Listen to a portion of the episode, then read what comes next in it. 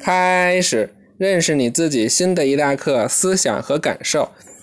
开始。是新的一大课。嗯，你看呀，新的一大课，在你的身体内和骨、血之类的东西在一块的，还有思想和感受。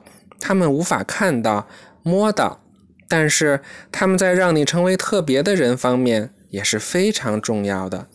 没有人能像你了解你自己那样了解你，只有你才知道你全部的思想、感受和梦想。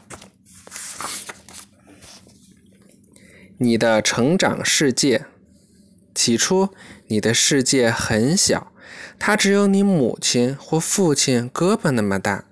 你很快就学会认识你母亲和父亲的脸，你喜欢和他们亲近。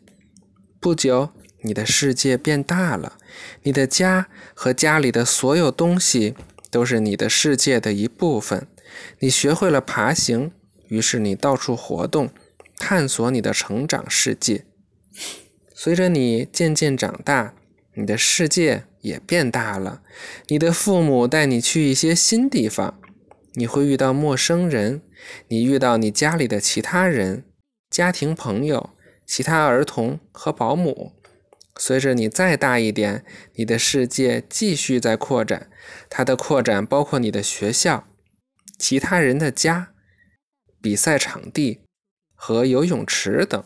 还有我学轮滑乒乓球、学东西的地方。嗯，每次你走到某个新的地方，你将会把它加入到你持续扩展的世界中。